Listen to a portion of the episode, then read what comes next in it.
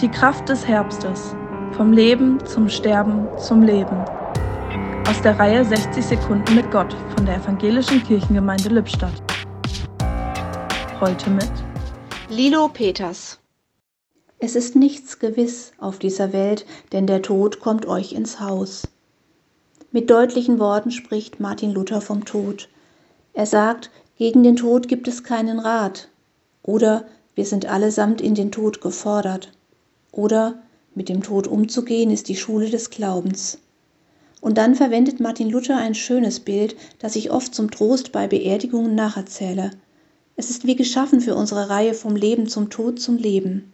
Und am Reformationstag erinnert uns das folgende Trostbild einmal mehr an diese unnachahmliche Fähigkeit des Reformators, die Dinge beim Namen zu nennen und uns doch zu trösten. Luther sagt, mit dem Weg des Sterbens ist es so. Es beginnt mit einer engen Pforte, dem schmalen Steig zum Leben. Darauf müssen wir uns gefasst machen. Es ist sehr eng, aber nicht sehr lang.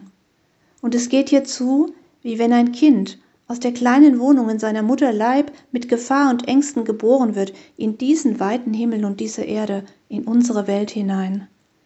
Und genauso geht der Mensch durch die enge Pforte des Todes aus diesem Leben. Und obwohl der Himmel und die Welt, in der wir jetzt leben, uns schon groß und weit erscheint, ist doch alles nichts gegen diesen zukünftigen und großen Himmel, in den wir kommen.